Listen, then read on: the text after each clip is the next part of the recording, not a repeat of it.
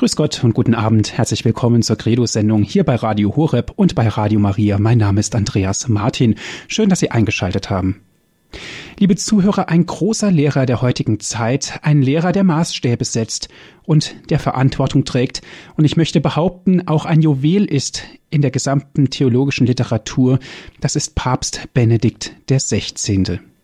Jeder einzelne Satz, jede einzelne Zeile kommt aus tiefster Seele und aus tiefstem Herzen und mit absoluter Überzeugung von einem großen Christen des 21. Jahrhunderts. Um der besonderen Verantwortung für das geistige Erbe gerecht zu werden, in dem Bewusstsein für die außerordentliche Bedeutung der Theologie und für die Gesamtkirche reifte in den letzten Jahrzehnten ein Schülerkreis heran, jetzt eben auch Schülerkreise, um auch die geistigen und vor allen Dingen die geistlichen Schätze zu bewahren und weiterzutragen.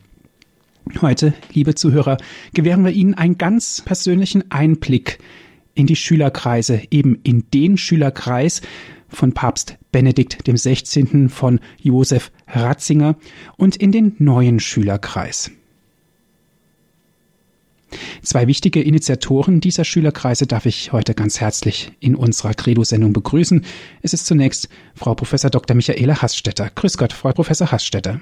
Ja, grüß Gott. Ich darf Sie kurz vorstellen. Frau Professor Dr. Hassstetter studierte an der Hochschule für Musik Schulmusik und an der LMU Katholische Theologie in München. Nach fünf Jahren Schuldienst promovierte sie 2006 in katholischer Theologie. 2003 trat sie in das Säkularinstitut Cruzadas da Santa Maria ein. 2004 bis 2007 war sie als Assistentin am Lehrstuhl für Pastoraltheologie der LMU München. Ab 2007 ist sie wissenschaftliche Assistentin an der Albert-Ludwigs-Universität in Freiburg und hat sich dort im Jahr 2011 habilitiert im Bereich Pastoraltheologie. Sie ist mit Professor Dr. Christoph Ohli Sprecherin der jungen Theologen. Schön, dass Sie bei uns sind. Herzlich willkommen. Ja, vielen Dank. Und als nächstes darf ich Herrn Pater Stefan Horn begrüßen. Grüß Gott, Herr Pater Horn. Grüß Gott. Auch Sie darf ich kurz vorstellen. Dr. Stefan Horn ist Jahrgang 1934. Er ist Salvatorianerpater. Mit der Profess 1955 band er sich endgültig an seine Ordensgemeinschaft. 1960 empfing Pater Horn die Priesterweihe durch den Bischof Simon Konrad Landershofer und war anschließend in verschiedenen Bereichen tätig. 1966 promovierte er in München und wirkte dann als Lehrer in Bad Wurzach. 1970 folgte er Professor Josef Ratzinger nach Regensburg und als sein Assistent begleitete er Studenten aus aller Welt. 1981 wurde er an den Lehrstuhl für Fundamentaltheologie nach Augsburg berufen. Ab 1986 wurde ihm anschließend in Passau der Lehrstuhl für Fundamentaltheologie übertragen. Herr Pater Horn ist sehr eng verbunden mit Josef Ratzinger, dem heutigen Papst Benedikt XVI. Seit seiner Zusammenarbeit mit Ratzinger betreut er den Schülerkreis der ehemaligen Doktoranden. Schön, dass Sie jetzt da sind. Herzlich willkommen. Dankeschön. Herr Pater Horn, darf ich Sie bitten, zu Beginn dieser Sendung um ein Gebet, um uns einzustimmen? Im Namen des Vaters und des Sohnes und des Heiligen Geistes. Amen. Herr Jesus Christus, du bist bei uns. Wir bitten dich, stehe uns bei mit deinem Heiligen Geist, dass wir das Rechte sagen, dass wir es mit Herzen aufnehmen und dass wir so ein klein wenig beitragen, den Heiligen Vater recht zu verstehen und seine Anliegen und das, was ihm am Herzen liegt, recht zu verstehen und zu fördern. Amen. Amen. Herzlichen Dank, Herr Pater Horn. Ich habe es vorhin erwähnt, Sie sind eng verbunden mit Papst Benedikt XVI. Wie sieht so eine Verbindung aus? Ja, ich wollte mich in Regensburg habilitieren, oder das heißt, ich wollte bei Josef Ratzinger die Habilitationsarbeit machen und habe mich eines Tages bei ihm angemeldet. Und er hat mich dann in seinem Haus äh, wohlwollend empfangen und wir haben ein theologisches Gespräch geführt, äh, das beiden gefallen hat. Und dann hat er mich äh, angenommen als Habilitanten. Und äh, dann war ich ab 1970 bei ihm und bald 1972 dann sein Assistent äh, bis er dann nach München gegangen ist. Ist also ganz schlicht zugegangen alles. Mhm. Und die Verbindung ist natürlich dann auch aufrecht geblieben. Ja, äh, die Verbindung äh, mit Ratzinger war für seine Schüler ja relativ eng. Wir haben alle 14 Tage ein Doktorandengespräch gehabt, wo etwa 20, 25 Leute, das war damals in Regensburg, beieinander waren mit ihm. Wir haben immer die Heilige Messe zuerst gefeiert und dann zwei Stunden lang diskutiert. Und in jedem Jahr haben wir dann eine zweitägige Tagung zusammen mit anderen Professoren gemacht. Und äh, diese Tagungen haben sich dann äh, weiterentwickelt, auch als Ratzinger nach äh, Erzbischof von München und Kardinal geworden war. Und dann ist langsam der Schülerkreis daraus entstanden, aus diesen Doktorandengruppen äh, von Bonn, Münster, Tübingen, Regensburg, die sich dann 1981 zum Schülerkreis Ratzinger zusammengefunden haben. Der Schülerkreis sind Schüler von Ratzinger und ehemaligen Doktoranden. Ja, das sind Doktoranden und Habilita Habilitanten, mhm. Äh, die unter seiner Leitung äh, diese wissenschaftlichen Arbeiten gemacht haben und abgeschlossen haben. Ja, gut, danke schön. Frau Harstetter, wie ist es mit Ihnen? Sie haben auch enge Verbindung zu Papst Benedikt XVI. Ja, vielleicht auf eine andere Weise zunächst über sein wissenschaftliches Werk. Ich war damals in München äh, Sprecherin des, des Assistentiums, der Assistenten an der Theologischen Fakultät, an der Katholischen Fakultät. Und äh, wir hatten die Idee, ein, ein Buchprojekt gemeinsam zu machen.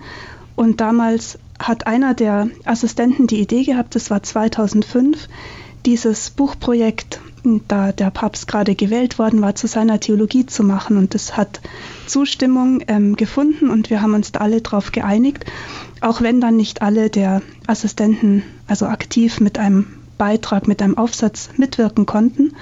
Und wir haben ihm damals dieses Buch, das so auf Eigeninitiative entstanden ist, das wir selber gelayoutet haben, selber finanziert haben, ihm geschickt und dann länger nichts gehört und hatten gehofft, dass es angekommen war. Und wir haben dann irgendwann auch einen Brief gekriegt und ganz überraschend hat mich 2008 äh, der Pater Stefan Horn, der hier neben mir sitzt, angerufen und gesagt, äh, der Papst lädt junge Theologen ein und 2008 durften wir dann ihm in Castel Gandolfo eben als so eine nachwachsende Schülergeneration zum ersten Mal auch persönlich dort begegnen. Darf ich hinzufügen, äh, dass der Papst das Buch, äh, das äh, Frau Harstetter gerade erwähnt hat, ein paar Wochen lang auf seinem Schreibtisch liegen hatte, sodass er offenbar mindestens gute Teile davon gelesen hat und ebenso davon angetan war, dass er neben den Doktoranden, die wir schon uns äh, vorgemerkt hatten für den neuen Schülerkreis, äh, auch wollte, dass diese Leute, die das Buch geschrieben haben, eingeladen werden. Ja, das ist eine sehr spannende Sache. Aber Frau Dr. Harstetter, wie ist das, wenn Sie ein Buch dem Papst schicken? Ich hätte da doch zunächst erstmal, ja, Skrupel ist vielleicht zu viel ausgedrückt, aber zumindest wäre ich etwas reserviert, weil ich denke, das ist jemand, der wirklich ganz genau hinschaut. Vielleicht war es einfach die ja, das wenig Nachdenken des, des jugendlichen Alters, das wir damals alle hatten, dass wir uns da eigentlich über die Frage keine Gedanken gemacht hatten. Es war entschieden und jeder hat so gut er konnte was geschrieben und wir haben es einfach gemacht, ohne viel, wirklich ohne viele Skrupel zu haben. Wir haben das Ganze genannt Symphonie des Glaubens, äh, junge Münchner Theologen im Dialog mit äh, Josef Ratzinger, Papst Benedikt XVI. und haben das abgeschickt. Mhm. Pater Horn, hat der Papst mit Ihnen über das Buch gesprochen, bevor die jungen Theologen eingeladen werden? Nein, nein, es war gerade umgekehrt. Äh, ich wusste eigentlich noch gar nichts von diesem Buch und er hat mir geschrieben, Sie haben sicher schon Kenntnis äh, genommen, dass dieses Buch da ist und er würde sich freuen, wenn auch diese Leute, die das Buch geschrieben haben, äh, zu diesem neuen Schülerkreis dazugeladen würden. Und das habe ich natürlich mit Freuden aufgenommen und habe dann diese, Aus, äh, diese Einladung des Papstes der Frau Harstetter weitergegeben. Mhm. Und wie war dann die Resonanz, Frau Harstetter? Ja, also es war kurz vor Pfingsten, es war wirklich ein Geschenk des Heiligen Geistes. Und ich habe das dann ähm, den anderen weitergegeben, dass wir da eingeladen sind. Und es war sehr, also sehr überraschend, wirklich. Keiner von uns hätte je damit gerechnet. Es war auch gar nicht initiiert. Es war einfach ein Geschenk zu seinem 80. Geburtstag, das wir ihm eben gewidmet hatten. Und wir haben dann Flüge gebucht und sind hingeflogen. Das ist also alles sehr rasch oder relativ rasch gegangen. Äh, der Schülerkreis hatte äh, den Gedanken gehabt, vorher schon, einen neuen Schülerkreis zu gründen, weil wir auch eine Stiftung gegründet hatten und wir gedacht haben, dass der Schülerkreis, der ja mehr und mehr älter wird, wie der Heilige Vater ja auch, dass wir junge Theologen dazu laden sollten, mit denen wir arbeiten können und die dann unsere Aufgaben einmal übernehmen können. Ja, es ist ja ganz wichtig auch, dass das geistige Erbe in Anführungszeichen gesprochen ja auch immer weitergetragen wird und aktuell gehalten wird, damit es auch sozusagen die heutigen Theologen durchdringt. Ja, genau, das ist äh, die Freude, die der Heilige Vater damit verbindet. Und ich denke, dass er äh, sich sehr darüber freut, dass junge Theologen heranwachsen, die sich miteinander austauschen, äh, die miteinander arbeiten und dann seine Theologie weitertragen. Vielleicht kann ich hier was ergänzen. Er hat uns zweimal geschrieben. Wir haben immer auch ein nationales Treffen gemacht, seitdem im Jahr, einmal im Jahr. Und wir haben ihm von dort aus immer einen Brief geschickt und er hat uns auch immer geantwortet. Und er hat da einmal so sinngemäß geschrieben, es freut ihn sehr, dass wir da an seiner Theologie weiterarbeiten und dass sie nicht ins Leere hineingeschrieben ist, sondern ein Echo findet und, und weitergedacht wird und aufgenommen wird. Mhm. Frau Dr. Harstetter, Sie sind dann mit Ihren Schülern nach Rom geflogen. Wie war dann das Ankommen? Haben Sie den Papst treffen können? Haben Sie persönlich mit ihm auch sprechen können? Wie war das? Ja, es war alles sehr aufregend. Wir sind also angekommen, sehr herzlich von dem Schülerkreis aufgenommen worden, war fast wie so eine große Familie und sehr wohlwollend alles. Und man muss sagen, wir waren nicht bei der offiziellen theologischen Sitzung oder Aussprache dabei, die der Schülerkreis immer schon mit dem Papst hat. Er wollte da diesen Kreis nicht erweitern. Und wir haben dann ein, ein eigenes Treffen zu der Zeit gemacht und dann aber am Sonntag beim Angelus die Möglichkeit gehabt, eben ihm persönlich zu begegnen. Und es war wirklich sehr persönlich, weil er mit jedem von uns ja, gesprochen hat, sich jedem zugewandt hat, sehr aufmerksam war und uns alle sehr bestärkt hat.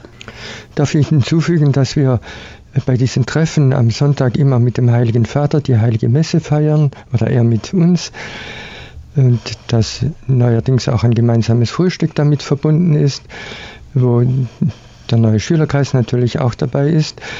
Der Schülerkreis hat am Samstag immer die theologischen Gespräche mit dem Heiligen Vater und äh, wir haben dann zusammen mit dem neuen Schülerkreis auch gemeinsame Diskussionen über die Themen, die wir mit dem Heiligen Vater besprechen. Mhm. Herr Pater Horn, wie ist das? Es gibt ja den bestehenden Schülerkreis und es gibt den neuen Schülerkreis. Kann es da auch Konflikte geben? Kann es da auch Diskussionsbedarf über Ansichten geben? Ja, ich glaube, dass ein großes Einvernehmen im Ganzen da ist zwischen den beiden Kreisen. Ich kann mich also nicht an Konflikte erinnern.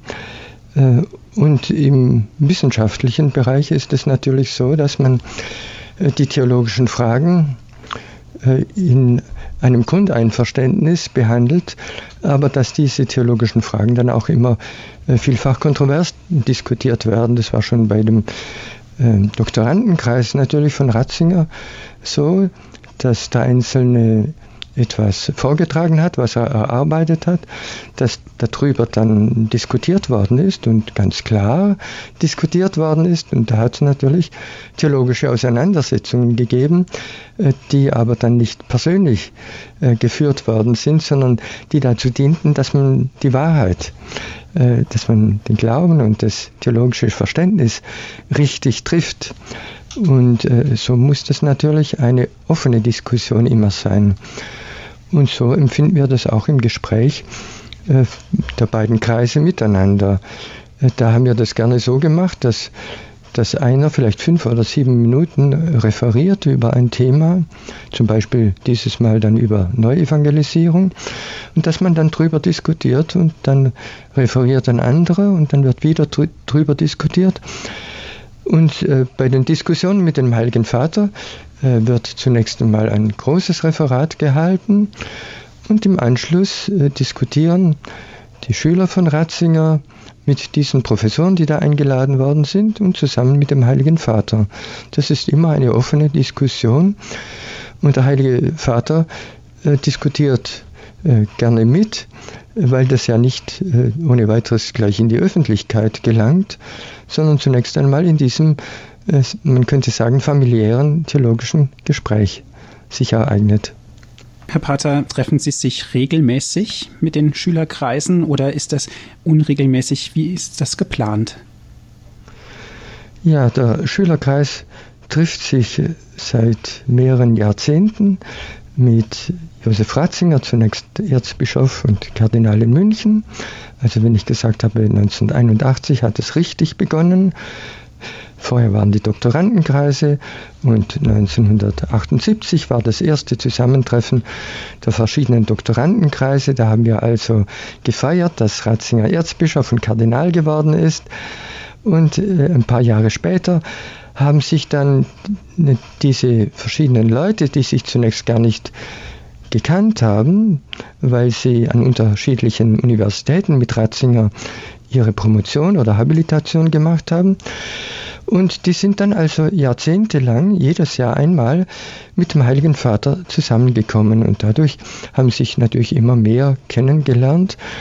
Und äh, in den 90er Jahren hat es dann gewisse Schwierigkeiten gegeben. Der Heilige Vater war jedes Mal von Rom zu diesen Treffen, zu diesen jährlichen Treffen nach Deutschland gekommen. Und dann ist die Arbeit immer mehr geworden und seine Gesundheit war in den 90er Jahren nicht so besonders gut. Und da hat er gemeint, er könnte ein paar Jahre lang nicht mehr daran teilnehmen. Und dann haben wir das so gelegt, dass dieses Treffen in seinen Ferien in der Nähe von Regensburg stattfindet und dadurch konnte er wieder teilnehmen. Und so sind also diese Treffen durch Jahrzehnte hindurch gewesen und finden jedes Mal äh, nun neuerdings in Castel Gandolfo statt, wozu der Heilige Vater uns äh, selber eingeladen hat. Und es ist dann so, dass der Heilige Vater dann auch immer dabei sein wird? Er ist dann immer bei diesem, an diesem einen Tag bei den theologischen Gesprächen dabei, vormittags am Samstag und nachmittags. Und er kommt dann, äh, wie schon gesagt, am Sonntag zur Heiligen Messe, zum Frühstück. Und dann trifft man sich noch einmal beim Angelus. Liebe Zuhörer, Sie hören die Sendung Credo hier bei Radio Horeb. Es geht um den Schülerkreis und es geht um den neuen Schülerkreis. Wir sind im Gespräch mit Herrn Pater Stefan Horn und Frau Dr. Michaela Hastetter. Musik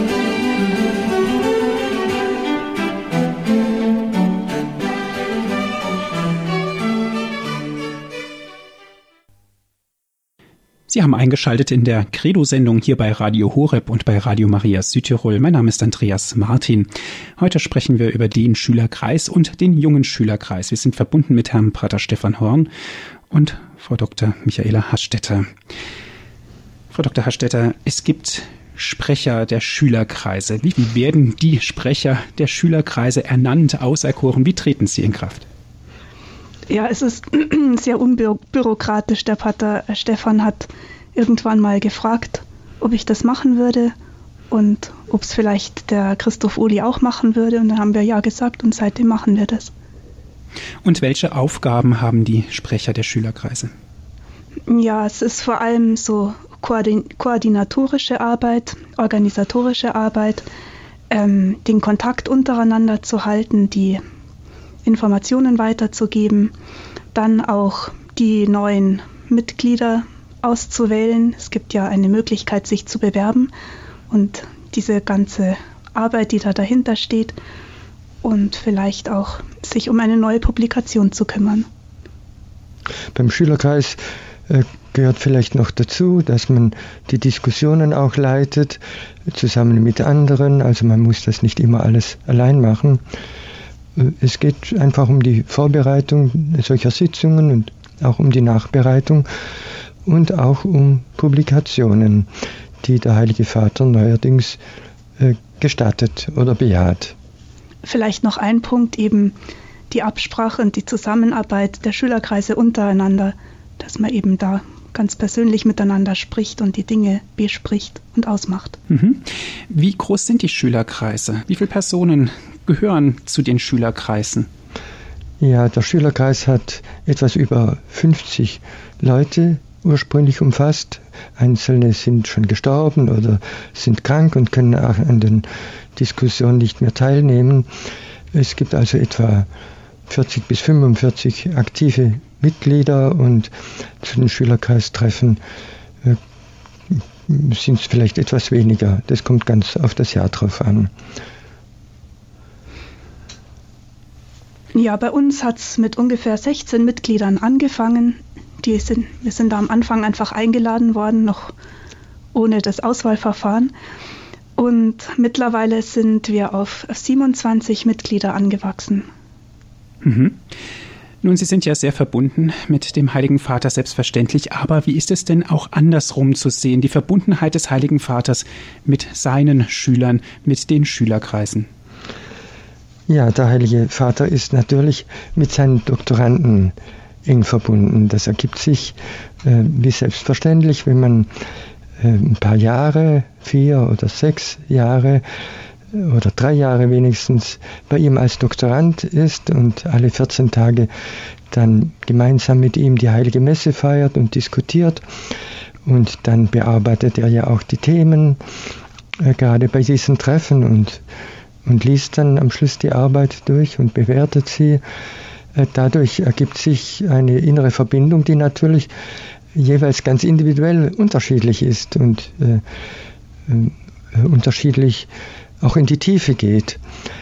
Und ähm, diese Verbundenheit äh, äußert sich also äh, darin, dass der Heilige Vater diese Treffen selber gerne besucht und bejaht und sich darüber freut, dass er sich da theologisch austauschen kann.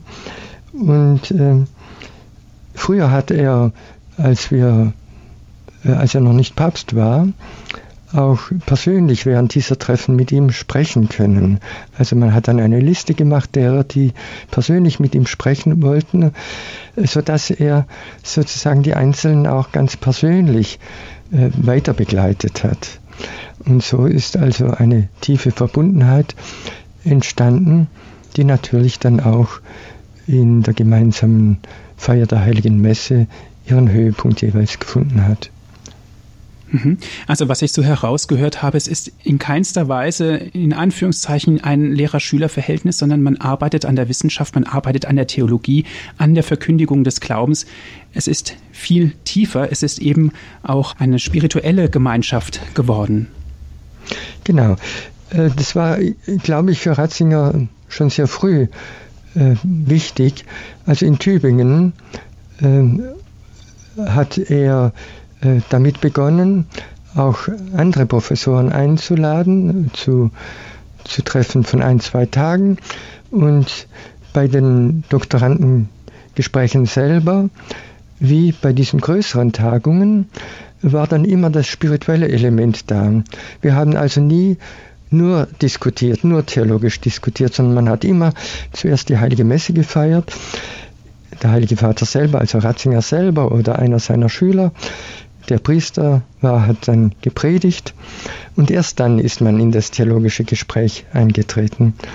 Und dadurch ist also eine spirituelle, das spirituelle Element schon von Anfang an da gewesen und ist dann aber später noch gewachsen, also bei den Treffen des eigentlichen Schülerkreises hat man dann auch das kirchliche Morgenlob und das kirchliche Abendlob gemeinsam gebetet und die Feier der Heiligen Messe war dann ganz selbstverständlich. Man äh, kann diese spirituelle Gemeinschaft aber auch darin sehen, dass man einen persönlichen Austausch pflegt, äh, dass man also als Gemeinschaft zusammenwächst, dass man einen theologischen Austausch hat, einen Erfahrungsaustausch. Es ist also nicht rein theologisch, sondern es geht auch um, äh, äh um pastorale Erfahrungen. Äh, man spricht miteinander, was man gearbeitet hat im vergangenen Jahr. Und dadurch ergibt sich wirklich ein spiritueller Zusammenhalt. Mhm. Und wie ist das bei dem jungen Schülerkreis? Findet da auch diese spirituelle Tiefe in den ganzen Begegnungen statt? Ja, also wir dürfen Vorbild nehmen am Schülerkreis und sind irgendwo auch hineingenommen. Wir feiern die heilige Messe gemeinsam. Wir haben gemeinsam das Stundengebet. Wir nehmen gemeinsam am Angelus teil.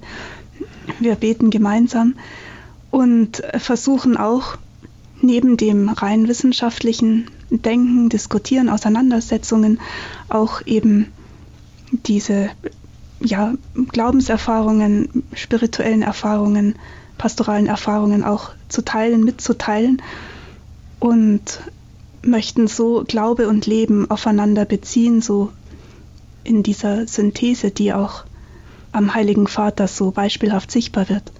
Frau Dr. Harstetter, wie ist das? Nehmen Sie Beispiel an dem Schülerkreis oder ist der Schülerkreis und der junge Schülerkreis eher als eine Einheit zu sehen? Ja, also es ist ja doch ein ähm, Altersunterschied. Also die einen sind so zwischen 20 und 40 und die anderen sind so zwischen 60 und 80. Also es ist ein bisschen anders und doch aufeinander bezogen und irgendwo eine Einheit und doch eine Eigenständigkeit. Ich würde sagen beides. Mhm. Ja, ich glaube, dass das von beiden Seiten ein Geben und Nehmen ist. Äh, diese jungen Leute bringen natürlich eine eigene Dynamik auch mit und haben schon eine gewisse Eigenständigkeit. Das ist also nicht äh, einfach ein Schülerverhältnis, sondern es ist ein wirkliches gegenseitiges Geben und Nehmen. Ich meine, wir wollen das nicht idealisieren, äh, aber es ist doch eine, eine wirklich gute, äh, fast freundschaftliche Zusammenarbeit. Was halt zum Beispiel sehr schön ist, dieser Erfahrungsaustausch, dass wir auch mit unseren fachlichen Fragen die schon älteren, erfahrenen Theologen einfach fragen dürfen und verschiedene Schwerpunkte ja existieren und man sich da auch Rat holen kann und man auch bereitwillig und gerne Rat bekommt und man auch einmal ein Thema mit einem Älteren hm, durchdiskutieren kann und nachfragen kann. Und das ist eine große Hilfe, gibt auch Sicherheit. Ich möchte ganz gerne nochmal darauf zu sprechen kommen, was die Aufgabe ist der Schülerkreise. Was tun Sie ganz konkret? Ja, wir denken nicht zuerst an Aufgaben, sondern wir haben einfach zunächst das Bedürfnis, mit unserem Lehrer und mit unserem Meister beisammen zu sein. Das ist also zuerst einfach die Freude daran, äh, bei Ratzinger studiert zu haben, seine Theologie kennengelernt zu haben, ihm selber nahegekommen zu sein. Und so ist es auch für den Heiligen Vater. Das ist für ihn äh, keine Aufgabe, sondern sozusagen eine Freude, bei seinen Schülern zu sein, miteinander dis zu diskutieren. Und wenn man äh, von Aufgabe sprechen möchte, dann ist es vielleicht so zu äh, nennen, äh, man möchte tiefer in die Theologie eindringen, man möchte sich gegenseitig bestärken, äh, man möchte über aktuelle theologische Themen diskutieren äh, und aktuelle äh, kirchliche Themen diskutieren. Also diesmal zum Beispiel wollen wir über Neuevangelisierung diskutieren. Ein anderes Mal haben wir über den ersten Band und über den zu erwartenden zweiten Band des Jesusbuches diskutiert. Man möchte einfach miteinander äh, in theologische Fragen tiefer eindringen und jeder trägt dann etwas davon mit. Äh, bei den Gesprächen mit dem Heiligen Vater ist es dann auch so, dass er selber zuerst einen Bericht gibt über seine Erfahrungen im vergangenen Jahr. Und das ist also schon eine Bereicherung und Freude.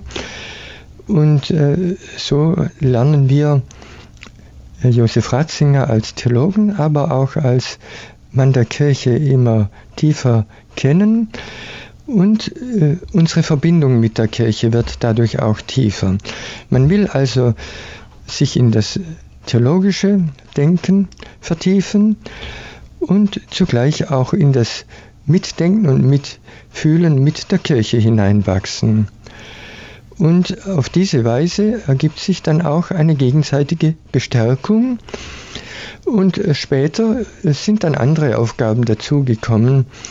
Wir haben natürlich dann begonnen, Festschriften für unseren Lehrer zu machen oder andere Schriften zu redigieren und zusammenzufassen. Äh, am bekanntesten ist vielleicht das kleine Büchlein über die Eucharistie, Gott ist uns nahe. Das hat eine sehr große Verbreitung in den verschiedensten Sprachen gefunden. Und äh, seit dem, seitdem äh, Josef Ratzinger Papst geworden ist, äh, veröffentlichen wir auch manche dieser Treffen selber. Äh, so wird jetzt das letzte Treffen äh, wohl dann bald publiziert werden und wir hoffen, dass auch äh, dieses neue Treffen, wo wir über Neuevangelisierung sprechen, das eines Tages publiziert äh, werden. Und so hoffen wir dann auch äh, in die Theologie äh, in Deutschland und natürlich auch in anderen Ländern äh, einzuwirken und sozusagen äh, der Theologie des Heiligen Vaters eine größere Resonanz zu geben. Mhm. Herr Praterhorn, der Schülerkreis besteht ja nur aus deutschen Schülern. Wie sieht das aus? Ja, die deutschsprachigen Schüler sind natürlich in der mhm. Mehrzahl. Ja. Aber und alle haben natürlich in Deutschland mit Ratzinger studiert und können also alle Deutsch und aber sind doch aus dem europäischen Raum äh, äh Schüler da aus Italien oder Portugal, aus Irland, äh, und so weiter, aber auch aus USA, aus äh, Süd Südkorea etwa, aus Afrika sind Einzelne da. Also es ist ein äh, umfassender Kreis und so ähnlich wollten, wollen wir es dann auch oder halten wir es auch beim neuen Schülerkreis. Äh, und gerade diese Internationalität ist natürlich etwas von besonders Schönem. Mhm. Dass Freundschaften wachsen äh, über den engen Horizont, in dem man selber aufgewachsen ist. Worauf ich gerne hinaus möchte, ist, wie wird der Schülerkreis auch von anderen Nationen anerkannt, gesehen, geachtet, besonders auch im Hinblick auf die Publikationen? Ja, äh, zunächst hat der Schülerkreis mehr wissenschaftliche äh, Arbeiten herausgegeben, äh, die vor allem im deutschsprachigen Raum äh, verbreitet worden sind aber einzelne äh, mehr populäre Publikationen, ich habe schon das eine Büchlein erwähnt, äh, sind dann in vielen Sprachen oder in mehreren Sprachen veröffentlicht worden. Auch das Buch über Schöpfung und Evolution ist in mehrere Sprachen übersetzt worden und auch andere äh, Publikationen sind ein, in ein, zwei, drei Sprachen übersetzt worden. Aber die größere Resonanz haben wir erst bekommen, äh, seit Josef Ratzinger Papst geworden ist.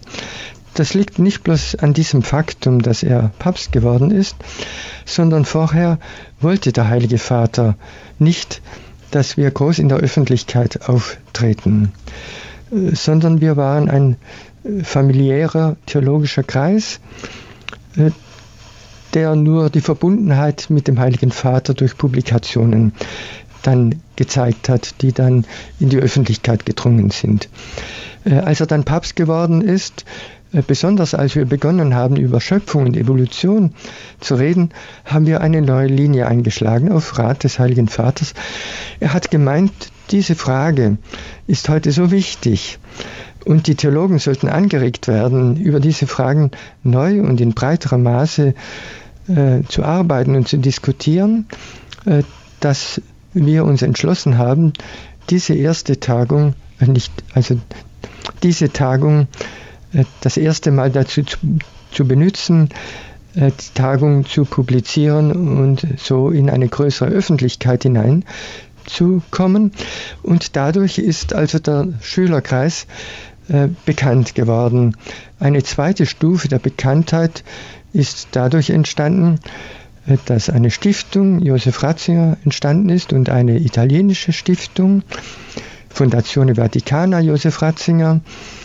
Und auf diese Weise sind wir mit den Medien zusammengekommen. Wir haben also diese Stiftungen äh, in Rom, im Vatikan vorgestellt und wir haben Websites und diese Fondazione Vaticana hat natürlich auch eine Website und dadurch sind wir also in der Kirche jetzt schon ziemlich bekannt geworden.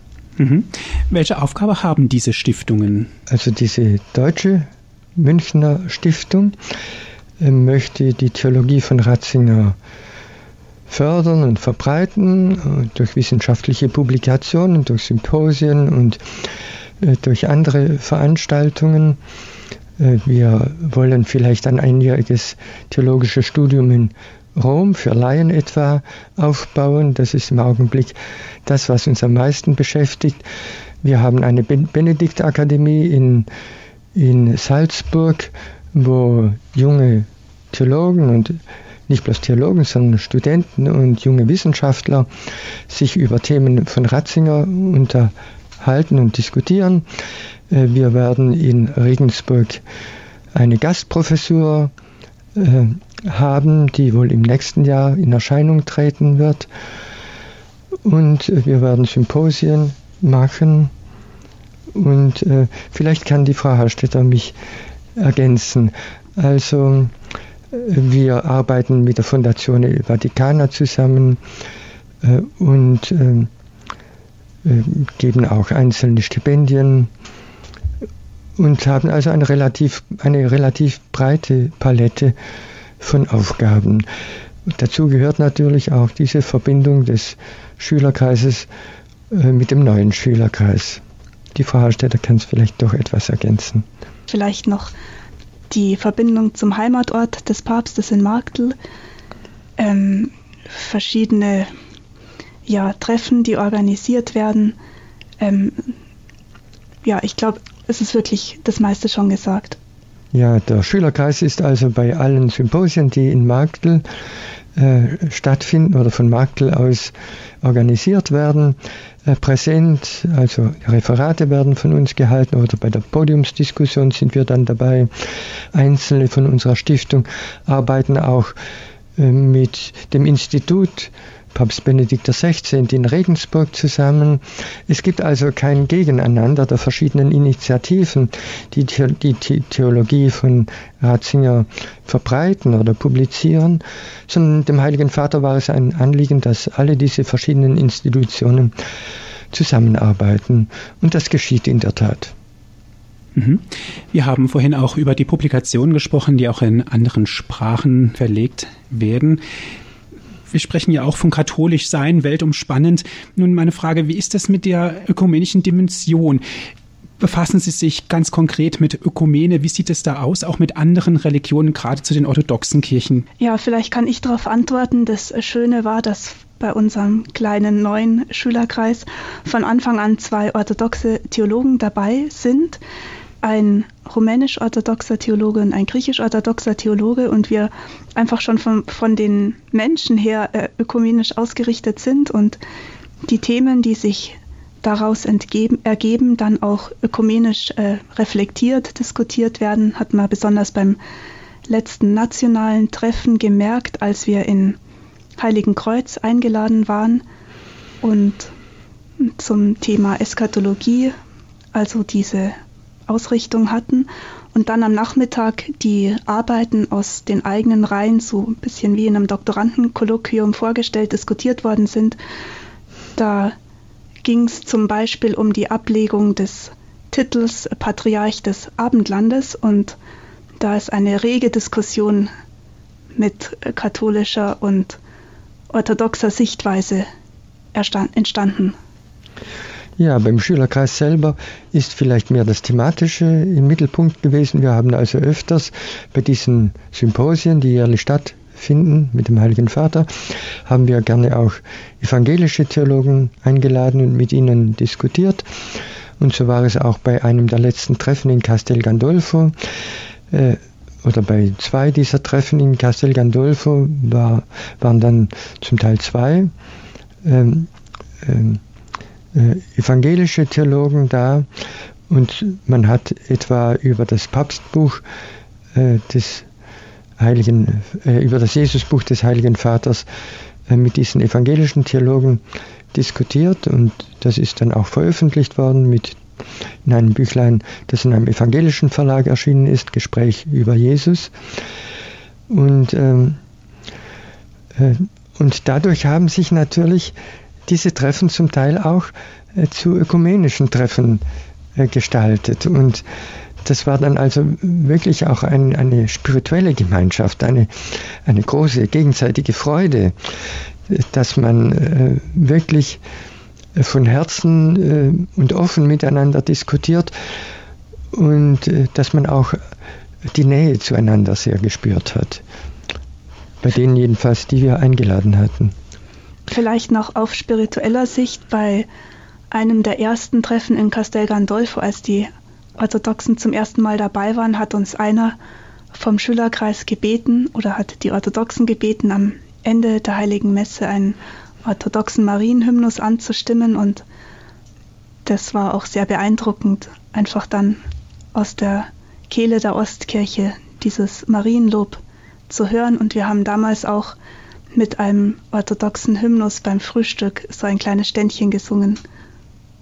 Ich möchte noch hinzufügen von Seiten des Schülerkreises, dass wir auch ein dauerndes Gastmitglied haben, einen evangelischen Theologen.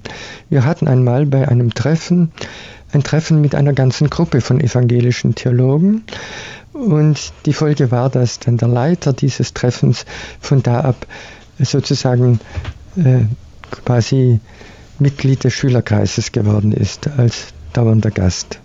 Ist es ein Faktum oder ist es eher die Ausnahme, dass Gäste eingeladen werden zu solchen Treffen? Nein, das gehört zu solchen Treffen. Das macht diese Treffen aus.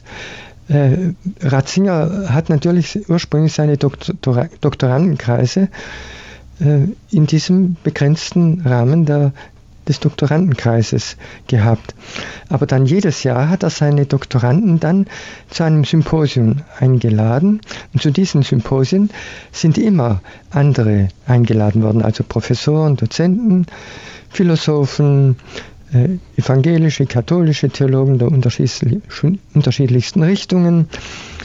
Und das macht diese Treffen aus, dass also fremde Leute zu uns kommen und der Heilige Vater und wir mit diesen Leuten diskutieren, sodass sich der Horizont des Schülerkreises erweitern konnte. Äh, dass wir also in die Weite der theologischen Landschaft hineinblicken konnten und dass wir auch die Möglichkeit hatten, mit den unterschiedlichsten Persönlichkeiten zu diskutieren und ihre theologischen Reflexionen uns anzuhören und aufzunehmen, soweit sie äh, uns äh, gefallen haben und soweit sie uns äh, als authentische Zeugnisse und Interpretationen des Glaubens vorgekommen sind. Und so ist es bis heute mit diesen Treffen. Da werden immer andere eingeladen, äh, äh gelegentlich äh, reden auch Einzelne von uns und halten einen Vortrag, aber das ist eher die Ausnahme.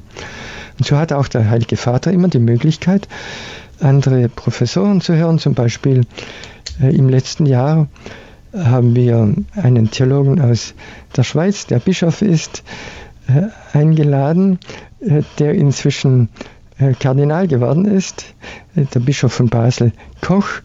Der hat über das Zweite Vatikanische Konzil und die rechte Interpretation des Konzils gesprochen. Und so haben wir also immer andere eingeladen. Und das ist natürlich dann wirklich ein, ein Austausch, der die ganze Sache sehr verle verlebendigt. Mhm. Wer legt fest, wer eingeladen wird, was zu welchem Thema passt, das muss man bestimmt doch auch koordinieren, auch mit dem neuen Schülerkreis. Äh, das macht man im Schülerkreis selber, weil diese Leute zunächst für die Diskussion mit dem Heiligen Vater eingeladen werden, dann aber auch mit dem neuen Schülerkreis am Sonntag Nachmittag diskutieren können. Aber zunächst ist es eine Sache zwischen dem Schülerkreis und dem Heiligen Vater. Und der Schülerkreis überlegt sich das während der betreffenden Tagung, welches Thema man wählen könnte für die nächste Tagung. Und da gibt es einen Gedankenaustausch und man äh, nimmt etwa drei mögliche Themen in den Blick und macht eine Reihenfolge der Akzeptanz dieser Themen. Und dann legen wir diese Themen dem Heiligen Vater vor und er kann eines dieser Themen oder ein anderes auswählen. Und wir geben ihm auch Anregungen, wen vielleicht man einladen könnte. Aber dann kann der Heilige Vater vielleicht ein ganz anderes Thema auch vorschlagen oder andere Leute einladen. Das ist also ein gegenseitiges Gespräch zwischen Schülerkreis und dem Heiligen Vater.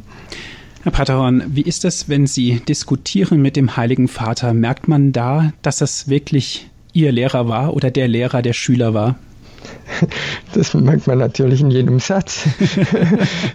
dass sozusagen diese freundschaftliche Verbundenheit die, die Basis ist, gell? dass man dass man keine Angst voreinander haben muss. Also er hat natürlich keine Angst, aber wir, bei uns war natürlich dann doch die Ehrfurcht und ist die Ehrfurcht natürlich auch groß, aber zugleich hat man ja Jahre oder Jahrzehnte lang mit ihm diskutiert und insofern diskutiert man auch in, in einer gewissen großen Offenheit und äh, ja, Offenheit ist vielleicht das, das richtige Wort. Ja.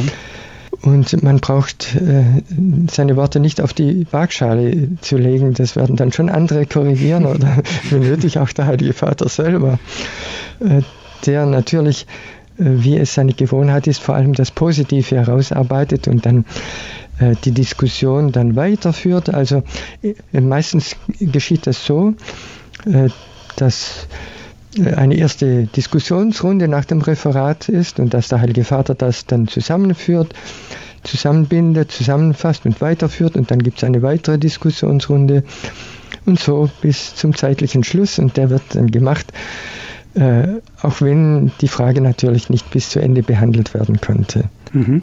Er war äh, unser Lehrer, ein, unser verehrter Lehrer, kann man auch sagen, äh, weil er so souverän ist weil er die, die Heilige Schrift so souverän kennt, die ganze Glaubenstradition, die theologische Tradition, äh, weil er ein so umfassendes Wissen hat und weil er auch bereit ist, alles Positive, das er erkennt, in der Diskussion aufzunehmen.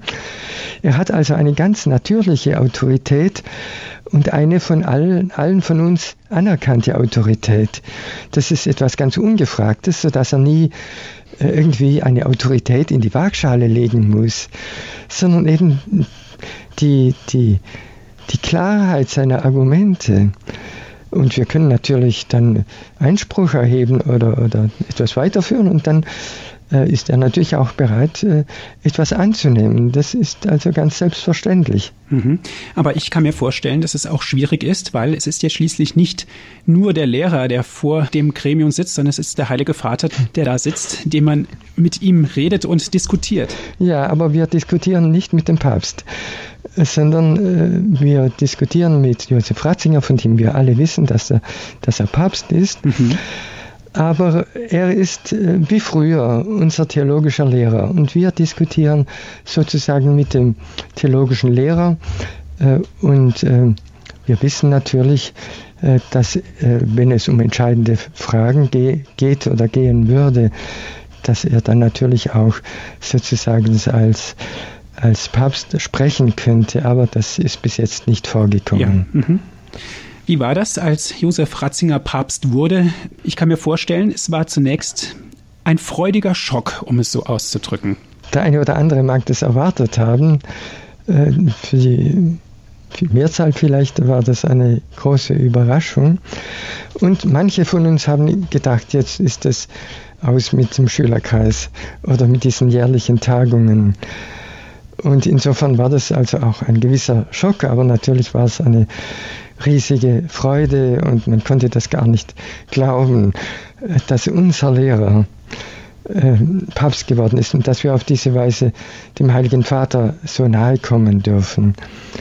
Und äh, die eigentliche Freude war, dass dann bei der ersten Begrüßung der Heilige Vater selber die Anregung gegeben hat, ob man sich nicht in Castel Gandolfo einmal treffen könnte. Und dann haben wir es also im gleichen Jahr das Treffen gehalten und dann war es wie selbstverständlich, dass es dann weitergeführt wird. Und äh, insofern war das wirklich ein großer Einschnitt. Und ja, dann hat sich auch die Sache mit der Stiftung konkretisiert. Dann ist der neue Schülerkreis entstanden. Also das war wohl wirklich ein ganz großer Einschnitt. Mhm. Musste der Heilige Vater da auch vielleicht die Hemmungen nehmen? Schließlich treten Sie ja dann in dem Moment vor den Heiligen Vater, vor dem Papst, eben nicht mehr vor Kardinal Ratzinger. Ja, als ich das erste Mal zu ihm gekommen bin, nach Castel Gandolfo, in diesen ersten Sommerferien, nach, äh, nach der Wahl, und als wir das erste Gespräch über das kommende Treffen haben sollten, äh, habe ich fast äh, kein Wort rausgebracht zuerst und war also zehn Minuten lang ganz verstört. Und dann waren diese ersten 20 Minuten für mich wirklich schwierig. Ja. Ähm, weil eben dieses Empfinden, ich spreche mit dem Heiligen Vater, so stark war. Ja. Äh, dass ich äh, wirklich ganz durcheinander war, kann man fast sagen. Aber dann im ersten Treffen, wenn man theologisch miteinander diskutiert, dann, dann wird es immer wieder immer selbstverständlicher, dass wir also mit unserem Lehrer, unserem gemeinsamen Lehrer diskutieren dürfen. Und, äh, für, und er wollte ja auch nicht keine besonderen Ehrfurchtsbezeugungen und ähnliches, sondern er möchte in dieser Gruppe auch selbst sozusagen der Lehrer sein. Er, er möchte als, als, ähm, als Vater dieser, dieser familiären theologischen Gemeinschaft in unserer Mitte sein. Und ich denke, dass das der neue Schülerkreis ähnlich empfindet, aber vielleicht kann das die Frau Harstetter sagen. Ja, ist uns auch immer sehr persönlich, wie ich schon mal gesagt habe, äh, begegnet. Er nimmt die Anliegen auch jedes Einzelnen wahr, auch die Themen. Ähm, wer fertig geworden ist, wer gerade angefangen hat, wer neu dazugekommen ist. Ähm, bei einer Person war jemand von den Eltern gestorben, er hat ganz persönlich auch mit dieser Person gesprochen. Ein anderer hat sein Thema vor, vorgestellt, war sehr überzeugt und er hat gesagt, wo ist ein hohes Anliegen, ob er sich das selber zutrauen würde und ist im Jahr drauf dann wieder drauf eingegangen, um dem äh, Mitglied aus dem neuen Schülerkreis nicht den Mut zu nehmen. Und da sieht man schon, dass er auch mitdenkt und das übers Jahr hinweg nicht vergisst, dass man sich begegnet ist. Er erinnert sich auch gleich immer wieder an einen, an die thematische Ausrichtung und auch wenn diese Begegnungen sehr viel kürzer sind, hm, ist es doch was, was Besonderes. Und der Pater Stefan hat mal gemeint, er würde uns schon sehr bevorzugen, dass wir überhaupt mit ihm dann da auch jeder einzeln und persönlich sprechen darf. Sehr schön. Er ist der Glaubensvater. Ja. ja der theologische Vater der vielleicht. Der theologische auch. Vater, ja klar, natürlich. Ja, Frau Dr. Haschetter, eine letzte Frage noch. Wie werden die Schüler berufen in den neuen Schülerkreis? Ja, es gibt hier ein Aufnahmeverfahren dass man sich eben bewerben kann. Im Internet auf dieser Homepage sind die Voraussetzungen. Es muss auf Deutsch, also es müssen die Deutschkenntnisse da sein. Wir sind ja auch ziemlich international, haben Mitglieder aus Mexiko, Afrika, Griechenland, Rumänien, Frankreich, Spanien, Italien und so weiter, ähm, damit man auch das Werk in der Originalsprache lesen kann. Das ist uns sehr wichtig. Und dann wird, also wenn alle Dokumente eingereicht sind, so ein Essay vorgeschlagen wird, was der Einzelne arbeitet oder an was er arbeitet, an welcher Promotion er sitzt. Also ab Promovendenstatus wird man sozusagen aufgenommen. Dann führen wir also Vertreter des neuen Schülerkreises und Vertreter des Schülerkreises ein Gespräch und entscheiden dann gemeinsam, ob wir die Person aufnehmen oder, oder eben nicht. Und beides ist schon vorgekommen. Und so sind wir dann auch ein bisschen angewachsen, eben in den letzten drei Jahren. Ja, vielen Dank, Frau Dr. Hastetter und Herr Pater Horn, dass Sie sich die Zeit genommen haben, dass Bitte Sie schön. für uns da ja, waren. Gerne. Das hat uns sehr gefreut. Eine seltene Gelegenheit hier im Radio bei den vielen Terminen, die Sie haben und dann sich die Zeit extra genommen haben. Ja, von unserer Seite aus war das auch etwas sehr Schönes und ich möchte unsere Zuhörerinnen und Zuhörer noch einmal zum Schluss herzlich begrüßen und auch Danke sagen für das Zuhören. Ja, vielen Dank. Liebe Zuhörer, die Sendung wurde für Sie aufgezeichnet. Wenn Sie sie gerne noch einmal hören möchten, bestellen Sie sich einen CD-Mitschnitt, rufen Sie an unseren CD-Dienst unter folgender Telefonnummer 08323 9675120. Noch einmal die Telefonnummer, das ist die 08323 9675120. Wenn Sie von außerhalb Deutschlands anrufen, wählen Sie bitte vorab die 0049, dann geht es weiter mit der 8323 9675120. Oder schauen Sie vorbei auf unserer Internetseite www.hore.org. Dort können Sie sich die Sendung auf Ihrem Computer herunterladen und erneut anhören. Herr Pater Horn, darf ich Sie zum Abschluss der Sendung noch um den Segen bitten? Der Segen des allmächtigen Gottes, des Vaters und des Sohnes und des Heiligen Geistes komme auf euch herab und bleibe bei euch alle Zeit. Amen. Amen. Viel Freude im weiteren Programm wünscht Ihnen Ihr Andreas Martin.